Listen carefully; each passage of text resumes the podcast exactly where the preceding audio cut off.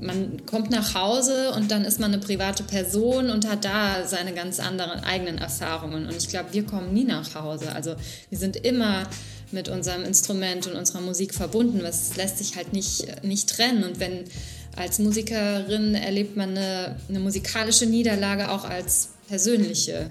Herzlich willkommen zur vierten Folge der Interviewreihe Wie übt eigentlich des Blogs What is Practice? Heute mit der Jazzsängerin Barbara Barth.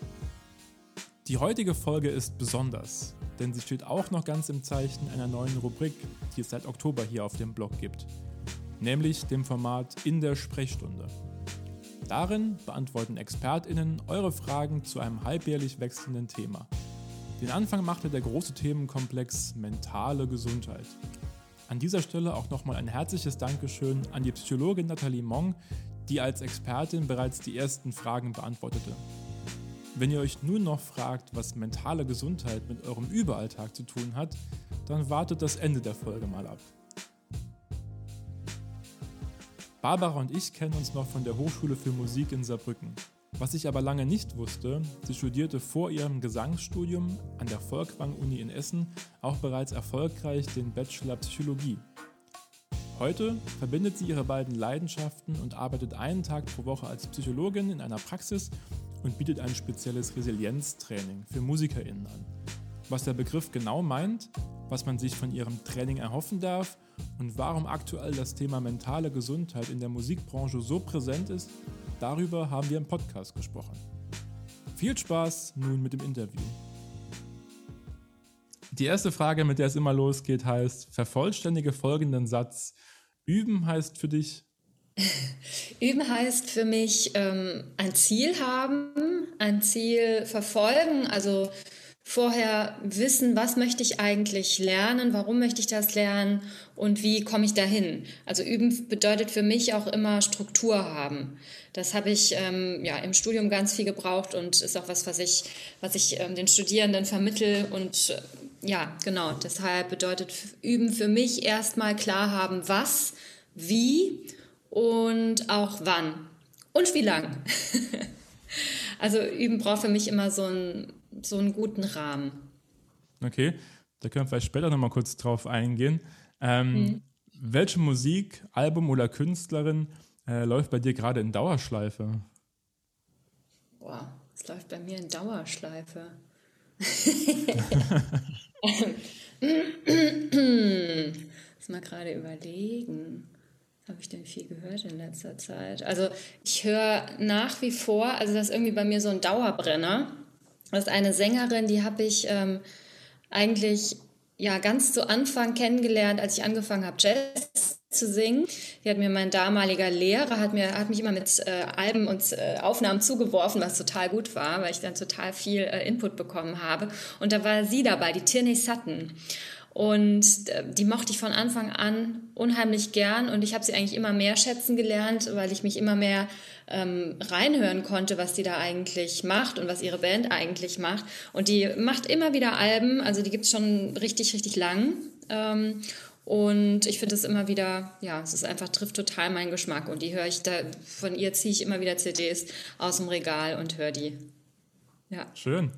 Würdest du auch dann sagen, dass sie eine Persönlichkeit ist, also eine Musikerin, die dich so oft für dein Spiel am meisten geprägt hat? Oder werden das andere Künstler, die eher in Frage kommen? Ja?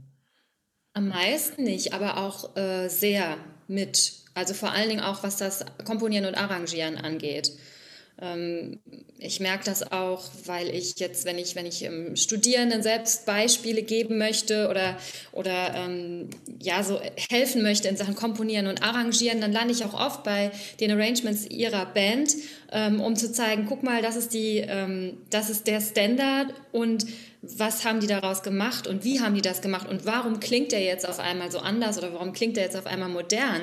Was haben die reharmonisiert? Wie, was, was kannst du alles damit machen? Ich finde das nach wie vor wahnsinnig toll. Und da hat die mich sehr, äh, auf jeden Fall sehr geprägt, ähm, aber auch noch ganz viele andere Sänger und Sängerinnen und InstrumentalistInnen und alle, ja, alle Menschen um mich rum, alle Konzerte, auf die ich so gehe.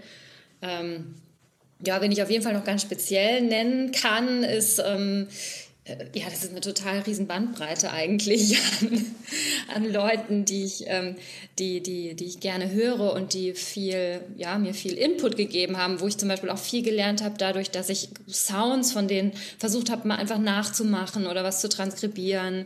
Ähm, das waren Maria Pia de Vito oder Theo Bleckmann, ähm, Sitzel Andresen oder auch ganz traditionell äh, Faye Klaassen El Giro, ja, genau. Da könnt die, also die Liste geht unendlich weiter. Eigentlich alles, was man hört, lernt man, lernt ja, man von. Ja, voll, ja. absolut, auf jeden Fall. Ähm, in der Vorbereitung habe ich auf deiner Homepage gelesen, dass du aktuell, glaube ich, Teil von zwei Trios bist. Du hast mhm. das Duo mit Manuel Krass, ähm, dein eigenes Quintett, das Jazz Lab de Cologne und singst im Blue Art Orchester und bist daneben immer noch Sidewoman in, in ich glaube, Fuchstororchester habe ich auf der Homepage gefunden, demnächst nochmal, ne? Ähm, mhm. Du hast einen Lehrauftrag genau. in Osnabrück und in Saarbrücken immer noch und bist Teil mhm. des Peng-Kollektivs. Ähm, mhm. Kannst du uns mal ganz kurz so, so, so mitnehmen in so einen typischen Überalltag von dir? Also wie strukturierst du dich da und, und wie sieht so ein typischer Überalltag bei dir aus? Mhm.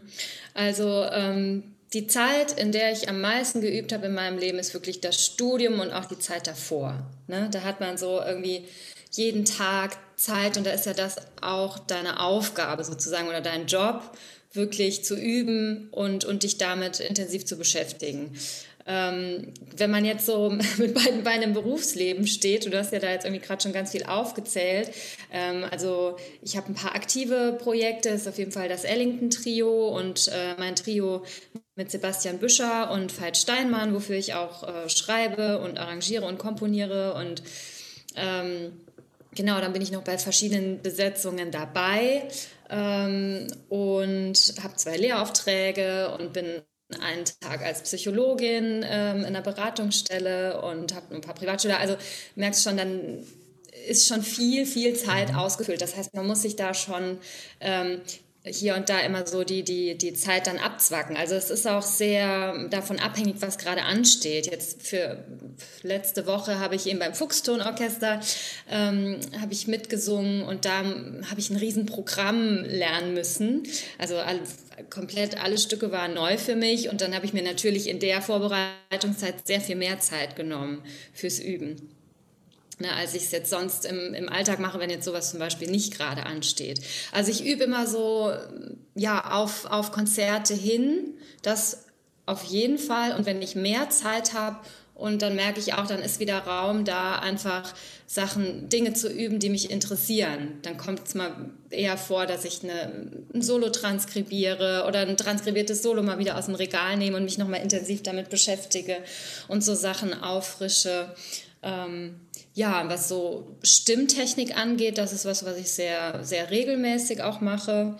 Mm, da ähm, gehe ich immer einmal im Monat, bin ich bei meiner Techniklehrerin und ähm, nehme da eine Stunde und zeichne die Stunde auf und höre mir die wieder an und ähm, ja, versuche das nachzu oder ja, vollziehe das dann wieder nach. Ähm, ja, so dass ich eigentlich dir gar keinen äh, genauen Überalltag jetzt vorgefertigt sagen kann, der immer so und so und so ist. Ja, also ja, ich kann nur sagen, zum Üben gehören auf jeden Fall auch Pausen dazu. und ähm, Üben ist ja auch eigentlich alles, was so, was du ähm, bewusst aufnimmst und, und reflektierst. Ne, jetzt also beim gerade bei Stimmtechnik geht es auch viel darum, physiologische Prozesse zu verstehen oder, oder zu, zu ähm, empfinden, was passiert eigentlich, wenn ich das und das denke, wie reagiert mein Körper, wie reagiert meine Stimme. Also auch viel mentales Üben. Ähm, ja. Also übst du dann bewusst mental, auch wenn du dann quasi unterwegs bist zum Beispiel? Ähm, nee, also wenn ich jetzt konkrete Stücke übe, dann übe ich die schon immer am Instrument und sitze, sitze da und, ne, aber wenn ich jetzt mein Instrument, also wie funktioniert mein Instrument, wie bringe ich das zum Klingen, das hat auch ganz viel, also ne, viel, viel mehr passiert eigentlich, bevor ich anfange zu singen. Mhm. Schon mit der, mit der Einstellung zum Instrument und wie ist dann, wie sind meine Muskeln, sind bin ich frei oder macht irgendwas eng, halte ich irgendwas fest. Das hat sehr, sehr viel ähm, ja, mit, mit, äh, mit dem Kopf zu tun. Ja, absolut. Genau, und das kann man tatsächlich, also meine Techniklehrerin zum Beispiel sagt, sie übt nur noch denkend. Sie hat vor einer Weile aufgehört, zu singen beim Üben. Sie denkt nur noch die Töne und die Vokale und hat halt eine ganz starke Empfindung dafür, was dabei äh, im Kehlkopf und an den Stimmlippen und außenrum passiert und übt nur noch quasi Ruhe zu bewahren. Ne? Das ist auch eine klassische Sängerin, ähm, noch ein bisschen was anderes, aber nur so, ne? also das ist diese, diese ganz spezielle, spezielle Frage, vielleicht auch, wie man Gesangstechnik ähm, übt. Ne? Also ich kann ich kann irgendwie eine Stunde am Tag ähm, meine Tonleitern rauf und runter singen und dabei nichts geübt haben. Oder ich denke ein paar Mal das Richtige und speichere das so, also programmiere so meinen, meinen Körper und habe dann viel mehr erreicht, so quasi. Ja, absolut. Das ist ja. ganz spannend. Ich habe gerade vor 14 Tagen das Buch in die Hand bekommen von Renate Klöppel. Ähm, Mentales Üben heißt das. Ist schon ziemlich alt glaube von 1996 und habe mich damit, oder damit zum ersten Mal jetzt beschäftigt mit mentalem Üben und wirklich dann nicht am Instrument, sondern wie du gerade sagst, einfach mir mhm. vorstellen, wie sich das anfühlt, wenn die Muskeln sich bei mir in dem Fall dann die Finger bewegen und dass mhm. man quasi zu Hause üben kann. Ich kann jetzt hier in der Wohnung zum Beispiel nicht üben, ähm, aber wenn es dann spät abends zum Beispiel ist, dass man trotzdem noch ein paar Sachen hier machen kann und sich quasi mhm. vorstellt, wie es ist. Also es ist ein mega spannendes Thema und ähm, Genau, glaube ich, sehr ja. ausufernd und wird wahrscheinlich unseren Rahmen jetzt hier ja, sprengen. Ja, total. Aber weil du jetzt auch, auch gefragt hast zur Vorbereitung für ein Konzert, klar, das, also das eine sind, sind die, die Töne lernen, die Stücke lernen, ähm, habe ich eine Stelle, wo ich improvisiere, dann lernen, dann übe ich die Improvisation und so weiter. Aber das andere ist ja auch tatsächlich, ähm, sich darauf einzustellen, was habe ich vielleicht auch äh, für Befürchtungen oder für Zweifel oder Ängste und was macht das dann wieder mit meiner Stimme und mit meiner Musikalität. Ne, das ist ja manchmal, mh, ja, ist es, ist es mindestens, also ist es genauso wichtig, wie dass ich jetzt die richtigen Töne übe.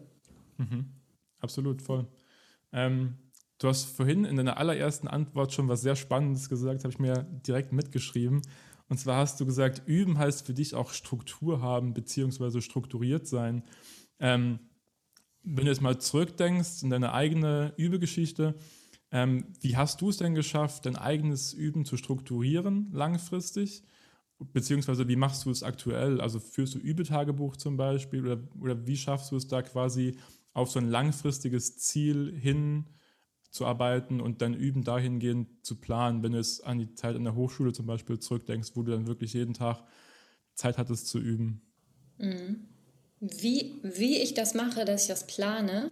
Also wie du es strukturiert hast. Also bist du so jemand, der quasi, dass ich so nach, weiß ich nicht, mein Ziel ist in fünf Jahren die erste Platte aufzunehmen zum Beispiel und das ist quasi dann die Maxime, nach der ich meine Handlung irgendwie runterbreche und sage, okay, da muss ich die und die Tunes irgendwie vorbereiten, ich brauche die Arrangements dafür, muss mich dann quasi, ne, dass man quasi so ein hohes Ziel hat und dann hingehen plant oder quasi so von Tag zu Tag schaut und nur wochenweise mhm. ein Übetagebuch führt oder gar keins auch führt zum Beispiel oder da gibt es ja irgendwie mhm. mannigfalt. Ja, ich fand es vorher ganz spannend, dass du gleich in der ersten Antwort ähm, Üben mit Struktur gleichgesetzt hast.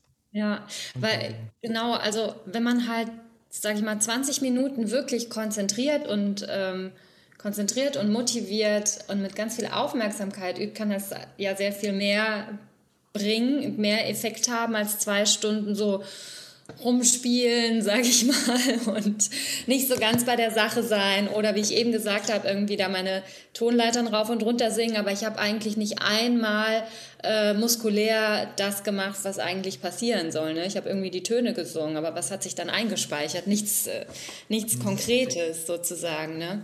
Und ähm, ja, ich, ähm, tja, puh, das ist irgendwie eine sehr, sehr allumfassende Frage. ähm, aber gut, ja.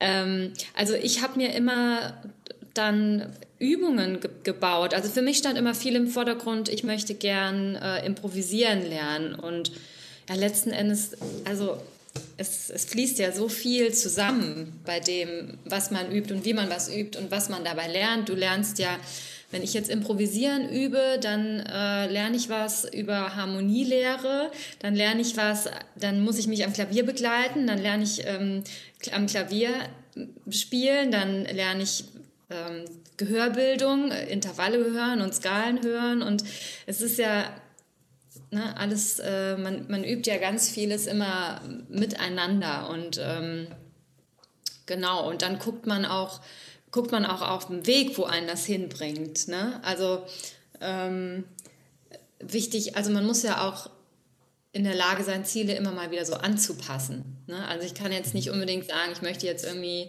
äh, in zwei Jahren das und das und dann merkt man auf dem Weg, auch irgendwie hat sich so, hat sich was verändert oder mein Interesse verändert oder ähm, ich muss vielleicht doch nochmal irgendwie von der anderen Seite rangehen. Ähm, ja, das heißt also große Ziele sind auf jeden Fall wichtig, aber ich glaube noch wichtiger für, fürs Üben und dann für den, fürs wirklich Durchhalten sind die kleinen Ziele.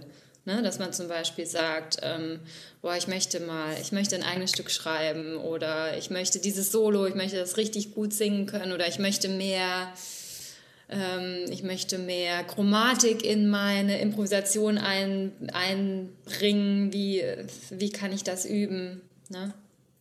Mhm. Ich weiß nicht, ob das jetzt eine Antwort auf deine Frage war. Doch, absolut, auf ja. jeden Fall. Ja. Aber warst du denn jemand früher im Studium dann, der sich das aufgeschrieben hat, in so einem Übetagebuch, um da quasi so eine Art Überblick über das Ganze zu behalten? Oder bist du jemand, der das im Kopf macht und dann dadurch die Struktur auch behalten kann? Also mir fällt das zum Beispiel mhm. mega schwer, das ohne das aufzuschreiben zu machen, weil ich finde, man verliert sich super schnell, wenn man es nicht irgendwie nochmal nachlesen mhm. kann, wo man vor 14 Tagen war. Auch gerade, wie du sagst, für so kleine Ziele und Motivation, dass es ganz schön ist zu sehen, ah, letzte Woche konnte ich die Übung nur in dem Tempo und heute habe ich das zum Beispiel in dem Tempo schon und sehe dann so, so ein bisschen, ah, es tut sich ja was so. Mhm. So konkret habe ich es mir nie aufgeschrieben, aber es ist eine total gute Idee. Also, dass man auch wirklich sagt, äh, äh, genau, genau sieht, was jetzt der äh, Fortschritt ist. Also, ähm, ich schreibe, ich habe mir immer die Übungen ganz konkret aufgeschrieben, damit ich einfach äh, ja immer Anhaltspunkte hatte und auch wirklich so Schritt für Schritt ähm, vorangekommen, vorangekommen bin ne? und gesehen habe, aha, jetzt, äh, jetzt kann ich das schon, jetzt kann ich einen Schritt weitergehen. So, und dass man, ähm, ich glaube, viele wissen nicht so richtig, wie sie eigentlich üben sollen und singen dann so ein bisschen rum oder spielen so ein bisschen rum und merken, hä, irgendwie wird es nicht besser und dann verlieren sie wieder die Motivation. Ne?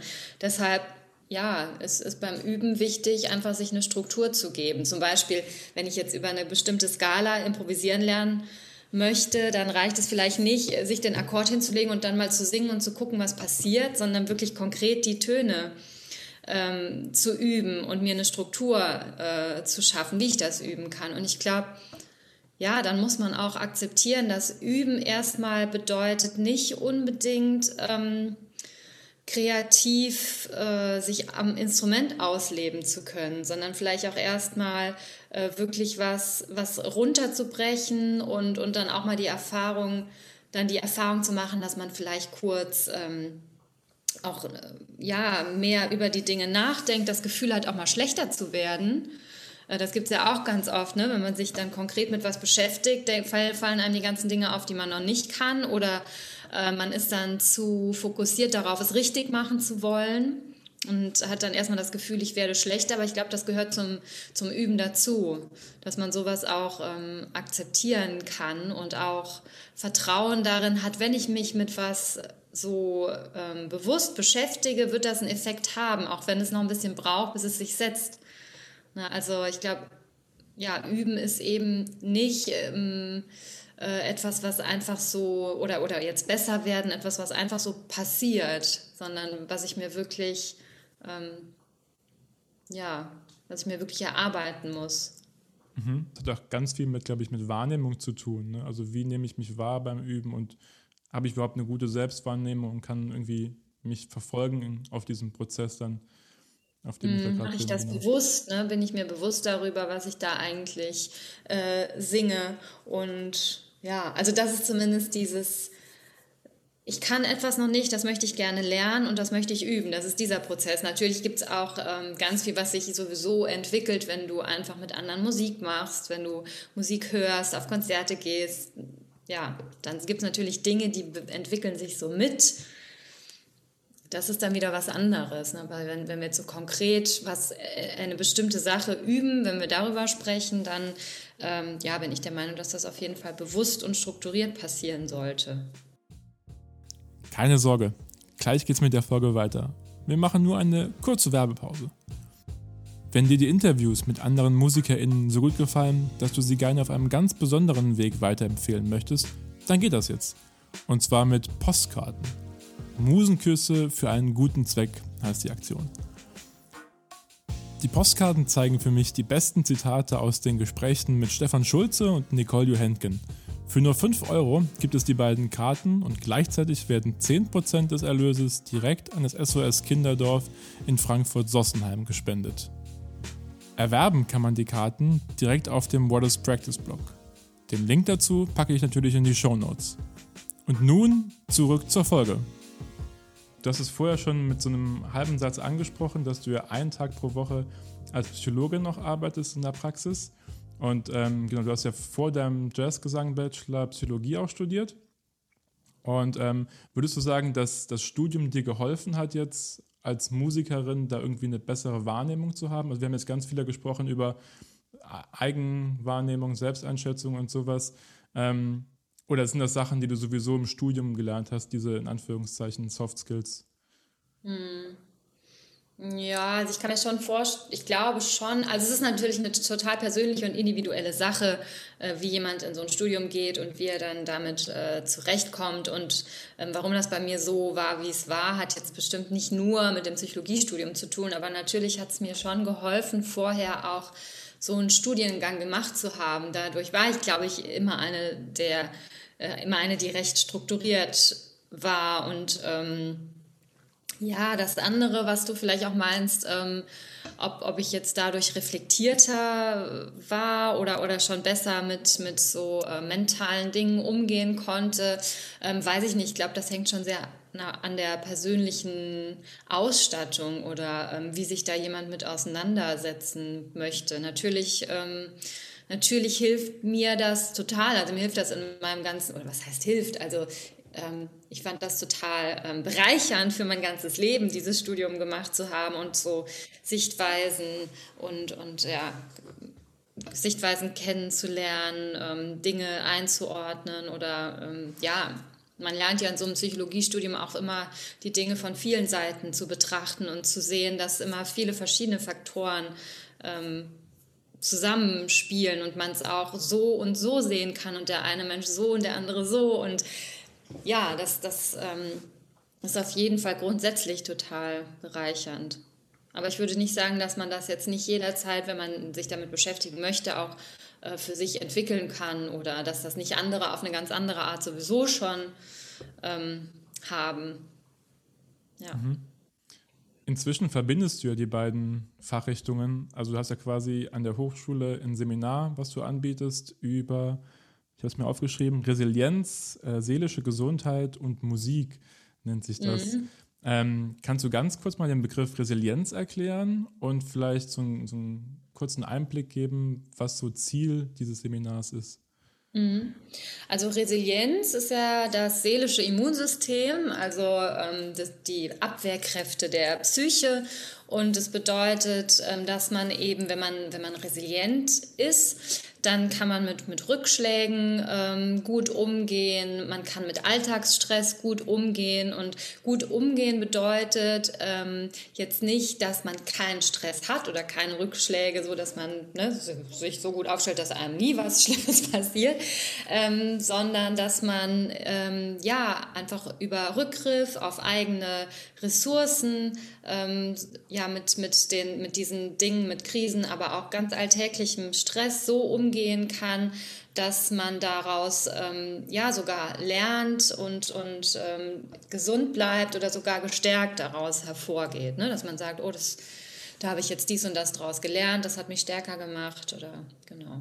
Das, das ist Resilienz und das ist natürlich für alle Menschen wichtig und ähm, ja, warum das auch gerade auch in so einem ähm, Musikstudium wichtig sein kann, überhaupt in einem Studium. Also das ist ja auch eine ganz spezielle Lebensphase. Man kommt gerade aus dem Elternhaus wahrscheinlich, hat gerade Abitur gemacht oder er fängt an, so auf eigenen Beinen zu stehen, überhaupt ähm, ja, selbstständig zu werden und ähm, macht da schon ganz, ganz viele Veränderungen mit und muss sich da so neu finden und dann kommt man da in so ein ähm, in so einen Pool von ähm, anderen MitmusikerInnen und äh, merkt dann doch auf einmal, dass man auch anfängt, sich zu vergleichen, ähm, dass man ja sehr, sehr viele Aufgaben mitbekommt von den unterschiedlichen Dozierenden, dass man gut sein möchte, dass man ähm, vielleicht auch genauso gut sein möchte wie derjenige oder diejenige und sich dann ne, anfängt, warum, warum kann ich das jetzt noch nicht oder warum werde ich nicht gefragt oder ähm, tausend Dinge, die dann da auf einen ein prasseln können und ähm, damit dann so umzugehen, dass man trotzdem, ja, dass man eben psychisch gesund bleibt, dass man motiviert bleibt, dass man ähm, Selbstvertrauen behält, äh, das ist schon eine Herausforderung. Also es ist in jedem Beruf eine Herausforderung ähm, und ist aber total wichtig, weil ähm, weil es eben sonst sein kann, dass man, dass man seinen Beruf nicht weiter ausübt. Ne? Weil, ich, weil es mir zu viel, zu viel Druck ist oder weil ich denke, ich kann es ja eh nicht oder ähm, ich werde ja sowieso nie besser als oder ich werde das sowieso nie erreichen. Und dann kann das sein, dass total talentierte Leute mit guten Fähigkeiten ähm, aufhören, Musik zu machen. Mhm. Aber versuchst du dann auch konkrete Übungen dort zu vermitteln oder geht es eher darum, so ein generelles Bewusstsein zu schaffen? Ja, also beides. Und so ein, ein Bewusstsein schaffen ist ja schon eine Übung an und für mhm. sich. Also zum Beispiel geht es damit los, dass man erstmal ein Bewusstsein dafür schafft, was eigentlich alle schon für Ressourcen haben und für ähm, Strategien, also für Resilienzfaktoren. Also wenn man da nachfragt, gibt es immer eine Riesensammlung von Dingen, die die äh, Studierenden aufzählen können, die sie machen, wenn es ihnen nicht gut geht oder wie sie sich motivieren oder wie sie eigentlich mit Rückschlägen umgehen. Da haben alle schon Erfahrungen und so, ähm, ja, ähm, Fähigkeiten im Gepäck, denen die sich oft gar nicht so richtig bewusst sind oder die man dann nicht so nicht so ernst nimmt oder denkt, ja gut, das ist ja selbstverständlich, das macht ja jeder, aber so das ist schon mal der, der erste Schritt, sich klar zu machen, nee, das ist auch was, das ist eine tolle ähm, Eigenschaft und eine Ressource, auf die kannst du immer zurückgreifen in so einer Situation, wenn man es sich erstmal bewusst gemacht hat. Mhm. Ja. Und dann gehören noch ganz viele andere Übungen auch dazu. Also konkret ähm, ähm, Übungen, die jetzt äh, zum Beispiel auf, auf die körperliche Ebene abzielen, ne? also so Stress und Leistungsdruck und so weiter ist ja auch was, was sich direkt körperlich auswirkt. Ähm, und da kann man halt mit, mit Entspannungstechniken ansetzen oder mit, mit Atemtechniken, ähm, überhaupt Pausen machen, Sport, gesunde Ernährung, sowas alles. Äh, genau, kann man zusammen besprechen. Und dann gibt es ja gibt's viele mentale Faktoren, also womit setze ich mich selbst noch zusätzlich unter Druck und warum mache ich das eigentlich, welche Glaubenssätze und äh, äh, ja, Annahmen über mich und die anderen stehen da, stecken da dahinter und wie wirkt das? Also ähm, dieses Zusammenspiel von Gedanken und Verhalten und Gefühlen, also dass meine Gedanken ähm, Gefühle auslösen können und das dann wiederum auch äh, beeinflusst, wie ich mich in der Situation verhalten werde. Und das bestätigt dann wieder meine Gedanken, ne? diesen negativen Kreislauf. Und mhm. ja. Würdest du sagen, dass man als Musikerin da mehr gefährdet ist, wenn man sich ja andauernd am Vergleichen ist, sowohl mit seinen Mitstudierenden und Mitstudierenden ähm, als auch mit seinen Idolen, die man ja quasi auch tagtäglich so als, als, als Modell vor sich herlaufen sieht und versucht da so ein bisschen dran zu nagen und so? Ich glaube, es ist so ein bisschen eine Persönlichkeitsfrage und es ist auch eine Kontextfrage. Ich glaube schon, dass es das in anderen Berufen auch gibt, ähm, dieses Vergleichen und warum jetzt ähm, der oder die eine jetzt doch erfolgreicher ist als ich oder ähm, mehr gelobt wird von der Chefin oder so. Ne? Ich glaube, das kann einem in allen Berufen blühen. Ähm, aber ähm, ja, ich glaube schon, dass jetzt äh, unter MusikerInnen etwas mehr, leider immer noch etwas mehr so Einzelkämpfertum äh, ne, man ist ja doch komischerweise, man sollte sich eigentlich viel mehr zusammentun. Okay, man spielt mal in einer Band zusammen, aber da, ja, ansonsten ist ja irgendwie jeder so mehr so für sich. Ne? Und ich, ähm, das, das glaube ich, befeuert das schon. In anderen Berufen gibt es mehr noch ein Nebeneinander. Ähm, ja, und, und bei uns schon so ein bisschen, ja, entweder jetzt, ne, ich werde gefragt, also entweder er oder ich oder hm, auch wenn man es nicht möchte, ne, auch wenn's, wenn alle Kolleginnen und Kollegen sind, ähm, es ist trotzdem immer so ein direktes, okay, entweder oder, entweder du bist es oder du bist es nicht. Ne? Ähm, ich glaube, das und in, ja, also in anderen Berufen gibt es es bestimmt auch, aber denk weniger, dass man dann ähm, man kommt nach Hause und dann ist man eine private Person und hat da seine ganz anderen eigenen Erfahrungen. Und ich glaube, wir kommen nie nach Hause. Also wir sind immer mit unserem Instrument und unserer Musik verbunden. Das lässt sich halt nicht, nicht trennen. Und wenn als Musikerin erlebt man eine, eine musikalische Niederlage auch als persönliche Niederlage. Das denke ich das auch einfach viel, viel verwobener. Ne? Ja. Ja, die Trennung fällt viel, viel schwerer, auch Privates und mhm. Berufliches auseinanderzuhalten. Vor allem, weil auch die, die, die Freundes- und Personenkreise, mit denen man zu tun hat, wahrscheinlich sich auch ganz oft überschneiden, dass persönliche Freunde auch dann gleichzeitig Berufskollegen oder Studienkollegen ja. sind, genau. Das heißt, die Trennung fällt dann nochmal schwerer auf jeden Fall. Mhm. Das kommt auch noch dazu, ne? dass man das Gefühl hat, nur wenn ich beruflich erfolgreich bin, mögen mich meine Freunde auch. Genau. Ne? Das, ja. Was aber eigentlich ganz schön ist, finde ich in dem Zusammenhang, dass spätestens seit Corona da insgesamt, glaube ich, ein größeres Bewusstsein dafür geschaffen worden ist. Also, ich weiß nicht, ob das bestimmt mitbekommen, diesen Verband Mental Health and Music, den es seit gibt, seit letztem mhm. Jahr, glaube ich, diesen MIM-Verband. Ähm, mhm. Und generell habe ich das Gefühl, dass auch unter MusikerInnen das Thema generell mehr ähm, zumindest an Wahrnehmung gewonnen hat, dass man zumindest sich dessen bewusst ist, dass man irgendwie in so einem ständigen Konkurrenzkampf ist und irgendwie da eigentlich, glaube ich, mehr zusammenarbeiten sollte. Und ich glaube, ich habe so das Gefühl, dass sich das zumindest gerade ändert, auf jeden Fall so ein bisschen.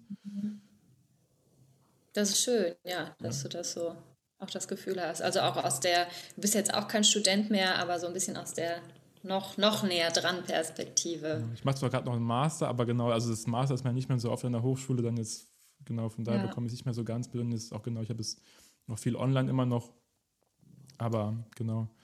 Ja, ich ähm, glaube auch, dass nur, äh, nur, nur ihr oder nur wir das verändern können, indem man da einfach äh, offen mit umgeht und ähm, äh, aufhört, sich gegenseitig was vorzumachen, sondern wirklich auch sich mal darüber austauschen kann und sagen kann, boah, boah weiß nicht, äh, ich habe mir da jetzt irgendwie echt äh, Druck gemacht oder ich weiß nicht, ich habe irgendwie jetzt, ich denke, ich hatte irgendwie Sorge, dass ihr jetzt heute denkt, äh, ich kann das, ja, was ist jetzt mit dem los? Ich, ne, so. Und dann sagen die anderen, boah, ja, mir ging es doch genauso, ja, okay, komm, dann ist doch in Ordnung so. Oder dass man selbst, wenn man mitkriegt, irgendwie, da wird jetzt untereinander, da wird über jemanden gesprochen und ja, der kann ja dies nicht und das nicht, man vielleicht so selbst mal dazwischen geht und sagt, hey, also der hat ja auch sein oder sie, die geht ja auch ihren Weg und es wird schon seine Gründe haben oder es wird, es ist einfach, es ist ja, jeder ist ja anders und hat seine Stärken und Schwächen. Dass man da so ein bisschen aufhört, immer so sehr so eine, so eine Hackordnung irgendwie einzuführen. Ne? Absolut, ja. ja. ja. Ja, ist krass. In dem Zusammenhang, vielleicht als letzten Punkt nur gerade dazu, da habe ich lustigerweise eine Statistik, was heißt lustigerweise, das ist das falsche Wort, aber interessanterweise eine Zahl gelesen vor kurzem. Ich glaube, dass nur jeder, ich glaube, jeder dritte Musiker über seelische Probleme mit seinen Bandkollegen spricht, wohingegen aber, glaube ich, jeder siebte Musiker mit Familienangehörigen und Freunden über sowas reden würde. Ähm, mhm. die, mhm. die Zahl war von 2019 gewesen. Ähm, ist auf jeden Fall erschreckend, aber ich, wie gesagt, ich habe so ein bisschen das Gefühl, dass sich zumindest die Wahrnehmung dahingehend so ein bisschen ändert. Mhm. Da kann man nur mhm. hoffen, dass es insgesamt ähm, genau besser wird. Du hast ähm, vorhin selbst bei, als Resilienz-Tipp ähm, auch Sport genannt. Würdest du sagen, dass, oder was hilft dir dann persönlich, um nach so einem ganz anstrengenden Probetag ähm, oder auch Gig-Tag, Tourtag runterzukommen selbst? Mhm. Ähm, also mir, für mich ist immer super wichtig, dass ich genug schlafe und Pausen mache. Dass ich mir nicht ähm, den Tag einfach so zuknalle und wenn ich weiß, ich komme abends spät nach Hause, dass ich am nächsten Tag weiß, ich habe irgendwie den Vormittag für mich in Ruhe oder so. Ne? Also das, das ist mir immer ganz, ganz wichtig, dass ich gut so für mich sorge, dass ich auch mh, hm, gutes Essen irgendwohin mitnehme, wenn ich länger bin oder mir vorher überlege, ob nicht was essen kann, ne? dass das dann nicht so irgendwie man äh, am Ende des Tages sich irgendein Fastfood reinknallt oder so, weil es jetzt irgendwie nichts anderes mehr gibt oder ähm, ja, ne? für mich ist eher so dieser, ähm, für mich ist das Regenerative eher die Entspannung. Das heißt also auch in die Sauna gehen oder ähm, in Ruhe auf der Couch liegen oder was kochen oder so. Ne? Also ich brauche immer viel oder ich nehme mir immer viel Ruhepausen. Mhm. Also Freiräume schaffen, könnte man sagen, so ein bisschen. Das ist so dein, dein Tipp. Ja, auch für Freunde. Und ähm, also wenn ich merke, ich bin nicht gut drauf und es wird jetzt nicht besser, dann weiß ich, ich höre ich höre lieber auf und vielleicht höre ich auch für die nächsten drei Tage auf und gucke dann nochmal, wenn ich in einer besseren Stimmung bin und netter mit mir bin, ähm, was dann dabei rauskommt. Mhm. Das ist ein guter Tipp, finde ich auf jeden Fall. Ähm, das selber ein bisschen zügeln können auch. Ähm, ja, und dann, dann, kann man ja, dann kann man ja auch offen mit umgehen, wenn es jetzt zum Beispiel, weiß ich nicht, äh, jetzt im Unterricht oder so, na klar, wenn ich jetzt ein Konzert habe und ich muss dafür Stücke vorbereiten, kann ich mir das nicht so rausnehmen, dann muss ich halt durch. Aber jetzt so, äh, ne, wenn man dann in den Unterricht kommt und es nicht geschafft hat, kann man auch sagen, boah, ich habe mich das so reingesteigert und äh, ich hatte so, ich habe mir so einen Druck gemacht, ich habe mal jetzt äh, übers Wochenende eine Pause gemacht. Also wenn eine, äh, eine Studentin oder ein Student zu mir kommt und was sagen würde, würde ich sagen, super, du hast alles richtig gemacht, du hast für dich gesorgt, du hast dafür gesorgt, dass du auch in den nächsten 40, 50 Jahren noch Musikerin sein wirst und üben wirst. Und dann ist mir das ganz egal, ob das mal von einer Woche zur anderen Woche nicht geklappt hat. Absolut. Das ist auf jeden Fall wichtig. Ähm, Genau, bevor wir jetzt schon gleich zu unseren letzten drei etwas schnelleren Abschlussfragen kommen, ähm, finde ich immer ganz spannend zu wissen, so ein bisschen, was so die, die neuesten ähm, Übemethoden sind, die äh, meine Interviewgäste und Gästinnen so ausprobieren. Also im besten Fall ist ja Üben nicht irgendwie ein ständiges, monotones Wiederholen von irgendwas, sondern irgendwie auch ein Ausprobieren von verschiedenen neuen Techniken und Inputs und Ideen, die man so hier und da aufschnappt.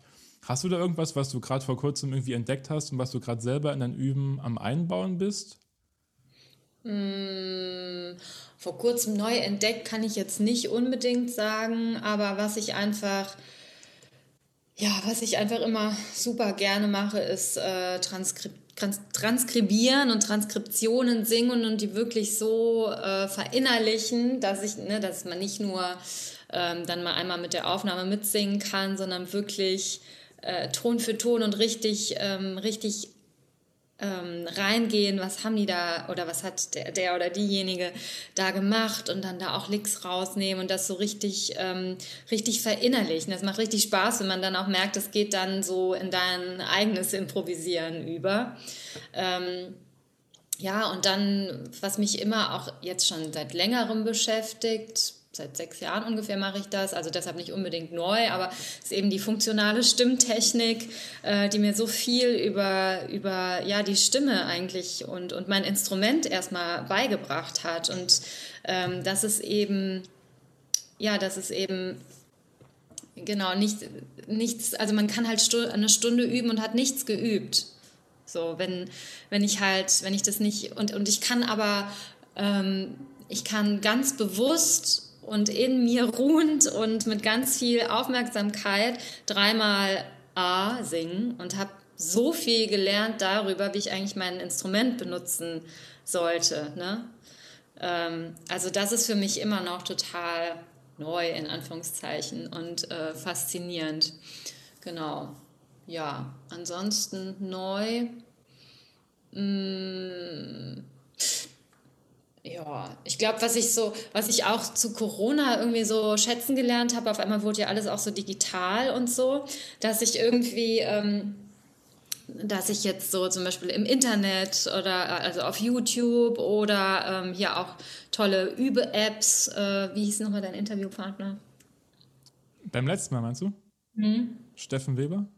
Genau, Steffen Weber. Er hat doch so eine App entwickelt, ne? Aha. Genau. genau. Ähm, dass es da so viel tolles Material gibt, was auch echt richtig gut ist, womit man üben kann. Das macht auch total Spaß. Also wenn man halt so viel auch ne, für sich alleine ist und nicht so viel mit ähm, nicht, nicht so viel Routine durch die Konzerte hat und so. Ähm, das habe ich auch so in den letzten ein, zwei Jahren äh, entdeckt, dass es total Spaß machen kann, mit richtig guten Playbacks ähm, zu spielen oder mit so Übe-Apps. Genau.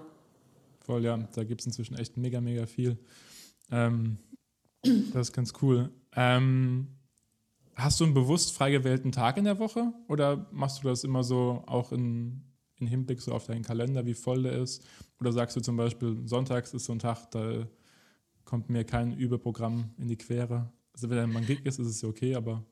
Ja, ähm, ich ja, ich versuche da schon drauf zu achten, dass sich das so die Waage hält. Also wenn es mal nicht anders geht und Samstag, Sonntag halt was, was ist, dann ist es so. Aber äh, ich schaue schon, dass es sich so insgesamt, ähm, dass ich auf jeden Fall auch frei habe und dass ich auch vor allen Dingen freie Räume für mich habe, also um so meine Sachen zu machen, ne? also um äh, mich mit meinen Projekten zu beschäftigen, um in Ruhe üben zu können, um, um äh, meine, meine Technikübung machen zu können. Ne? Das... Ähm, ist bei mir äh, auf jeden Fall immer der Freitag. da habe ich sonst nichts. Und äh, genau, Mittwoch habe ich mir auch immer so ein Zeitfenster für mich gelassen. Aber da muss man schon echt, äh, das muss man schon ganz bewusst sich in den Kalender schreiben. Oder man, also ich. Mhm. Ich muss das. Genau. Und ähm, jetzt so Termine, zum Beispiel Besprechungen oder ja, jetzt zum Beispiel fürs Festival für die Organisation. Also bei sowas bin ich dann schon ziemlich konsequent und sage, also Sonntag geht eigentlich für mich dann nicht für sowas. Ne? So, also dann ist irgendwo auch mal, muss man auch mal sagen, so, auch wenn es möglich ist und man selbstständig ist, ähm, muss man sich auch ja, so Freiräume einfach erkämpfen und nehmen und auch so für sich sagen, ähm, ja, das ist, man muss nicht immer am Start sein. Absolut, auf jeden Fall. Kommen wir schon zu den äh, letzten drei Fragen. Die Dreiviertelstunde hat es hey. gerast hier auf jeden Fall. Ähm, genau. Early Bird oder lieber spät am Abend üben? Oh Gott. Ähm, es kommt so total auf die Tagesform an. Ich glaube, wenn ich so viele andere Sachen erstmal anfange, fällt es mir schwer, nochmal ins Üben zu kommen. Dann ist, ich glaube, das ist ein ziemlich guter Tipp, den ich auch mal von jemand anderem gehört habe das erste am Tag was Kreatives und dann kann man den ganzen anderen Kram machen. Okay. Ähm, allerdings geht es mir auch manchmal so, wenn dann so die Sonne untergegangen ist und dann habe ich irgendwie voll Bock, nochmal so von acht bis zehn einfach so äh, üben zu gehen und dann läuft es voll. Also es ist auch manchmal einfach unberechenbar. Ich glaube, für mich ist, ist einfach gut, aufmerksam zu sein für das, was gerade so was passiert, was so in mir passiert und was mir gut tut. Und dann zu merken, okay, jetzt gerade, es bringt nichts, ich höre jetzt wieder auf. Das kann mir zu jeder Tageszeit passieren. Und dann auch wirklich, ähm, ja, sich nicht, sage ich mal, nichts, nichts äh, zu erzwingen, sondern dann eben zu gucken, wann, wann ist mir jetzt, also wann geht es mir jetzt besser damit, wann kann ich mich besser konzentrieren, wann ist meine Stimme jetzt wieder besser drauf. Genau. Von daher, ich habe da jetzt auch wieder keine pauschale Antwort. Voll okay. Mit dem von 8 bis 10 Uhr abends spät nochmal üben gehen, das kenne ich auf jeden Fall auch selbst. Das ist manchmal ja, sehr, das, kann, das ist mega cool manchmal. Ja, wenn man es dann gar nicht erwartet, vielleicht auch gerade deshalb, ne? Also, ja, also am besten ist es sowieso mal, wenn man gerade so den Drang verspürt, boah, jetzt möchte ich mich damit nochmal auseinandersetzen. Und dann wäre es schön, wenn man dann auch gerade Zeit hat. Das geht nicht immer. Im besten ja. Fall, ja. Ähm, was lernst du oder übst du gerade, was du noch nicht kannst? Darf auch gerne nicht musikalisch sein. Mhm. Hm. Ich glaube, ich muss ganz viel üben, ähm, nicht so sehr mit mir zu hadern und weiterzumachen, äh, dran zu bleiben, auch wenn ich Dinge nicht einfach nicht perfekt kann und zu sagen, das ist in Ordnung, es ist trotzdem gut ähm, und dann nicht die ganzen Dinge, die ich kann, dann auch noch nicht gut genug zu finden. Also das ist, glaube ich, so für mich das Wichtigste, weil irgendwas, also ich habe schon tausend Sachen, also ja, das ist jetzt blöd, aber ich habe schon tausend Sachen geübt und mich mit beschäftigt und so. Und da gibt es immer wieder was, was man machen kann, was man nicht kann oder was man doch oder so. Ich glaube, das Wichtigste ist, dass man, ähm, oder für mich, dass ich ähm, eben lerne, damit auch zufrieden zu sein, auch wenn man ganz viele Dinge noch nicht kann und sich davon nicht grundsätzlich so ähm, demotivieren zu lassen, sondern mit dem, was man jetzt schon alles so gelernt hat, einfach zu sagen, hey, damit kann ich doch jetzt schon mal richtig gut weitermachen. Ja. Was ja auch so ein bisschen gerade den Kreis wieder schließt zu der Selbstwahrnehmung und dem Resilienztraining so ein bisschen. Ne? Es geht ja ganz viel darum, sich auch selber zu akzeptieren als die Person, die man ist und mit den Stärken, die man halt hat, irgendwie gut umzugehen und die eigenen Schwächen ja. halt nicht so krass überzubewerten, dass man sich darin irgendwie so, so ein bisschen untergeht. Ja, genau. Ne? Mhm. Ich glaube wirklich, dass, so, dass ich so für mich dieses Üben, was es üben, hat sich wirklich dahingehend verändert, dass ich so, ne, wie gesagt, im Studium immer habe ich es immer durchgezogen, jeden Tag und geübt, geübt, geübt. Das ist auch total gut. Ich habe da auch eine super Basis mitgenommen, aber ich merke jetzt immer mehr, oder auch schon, schon seit längerem, dass es für mich total wichtig ist, ähm, gut mit mir umzugehen und da ähm, ja ähm, auch Abstand vom, von nehmen zu können. Also zu sagen können, es ist jetzt auch gut oder ähm, äh, ja, ja, nee. Loslassen können im Prinzip halt so ein bisschen, ne? Hm? Loslassen können, so im Prinzip so ein bisschen, ne? Ja, dass eben zum Üben auch ganz viel dazugehört, dass man irgendwie nett zu sich ist und auch, ähm, ja. ja, ich kann es jetzt gerade nicht besser ausdrücken. Ja, aber ich finde es mega gut. Also ich finde es mega gut und dazu noch mega wichtig auf jeden Fall, dass man das irgendwie genauso als ein Üben akzeptiert, wie, wie du vorhin gesagt hast, Skalen auswendig lernen und wissen, dass irgendwie, keine Ahnung, die eine hm. Skala geht so um, die andere Skala geht so um. Beides muss man können, das ist Handwerk. Aber das mhm. andere ist quasi genauso wichtig als Soft Skill, um 40 genau. Jahre irgendwie durchzuhalten als Musiker. Das ist eigentlich total schön jetzt zusammengefasst. Ne? Für dieses handwerkliche Grundlagen, da gibt es wirklich so ganz genaue Pläne, ganz genaue Übungen, so und so Struktur und das andere überhaupt offen dafür zu bleiben oder das sich überhaupt entwickeln lassen zu können oder dann überhaupt umsetzen zu können auch auf der Bühne, ohne dass man so Angst hat, Fehler zu machen oder so, da ist eben die andere Seite sehr, sehr wichtig. Und ich glaube, in meinem Leben hat gerade so die andere Seite mehr Fokus bekommen. So, mhm. ja. Ja, mega schön. Die letzte Frage wäre dann, welchen Tipp würdest du deinem jüngeren Erstsemester Musikstudenten ich dann mitgeben aus der heutigen Perspektive? Wäre das dann wahrscheinlich das, oder? Hm. Also würde ich mir für einen Tipp geben? Eigentlich fand ich das immer, glaube ich, dass ich davon total viel hatte, dass ich so strukturiert äh, geübt habe. Aber ich hätte mir, was ich gebraucht hätte, wäre, ja, wäre jemand äh, im Studium gewesen, der sich mehr so diesen, diesen ähm, mentalen Themen mit mir gewidmet hätte. Genau, mich da besser aufgefangen hätte. Das ähm, ja, das hätte ich mir gewünscht. Aber ich glaube, ich hätte jetzt nicht unbedingt was anders machen müssen. Das ist ja ganz schön, dass du quasi heute die Rolle übernimmst, die du früher als Studentin selbst vermisst hast, oder? Das ist ja eigentlich ein ganz schöner ja, Kreis, ne? Das stimmt, ja. Das, ist, ähm, das macht mir auch sehr viel Spaß. Ja, ja cool. Hey, Barbara, vielen Dank. Das war ein mega schönes Gespräch, mega ehrlich auf jeden Fall. Freut mich, gute Fragen, schöne Fragen. Dankeschön. Echt spannend, darüber nachzudenken. Was würde ich mir jetzt mitgeben im ersten Semester? Vielen herzlichen Dank fürs Zuhören und natürlich auch nochmal ein großer Dank an Barbara. Mir hat es großen Spaß gemacht, mal einen Bereich des MusikerInnen-Daseins zu beleuchten, der genauso zum Üben dazugehört, aber oftmals etwas hinten ansteht. Seminare wie das von Barbara und auch von anderen Dozierenden natürlich ändern das gerade und das finde ich ganz persönlich gut so. Wenn ihr neugierig geworden seid auf noch mehr Einblicke in den Überalltag von anderen MusikerInnen, dann schaut vorbei auf dem Blog unter www.what-is-practice.de. bis ganz bald wieder. Ciao, euer Patrick.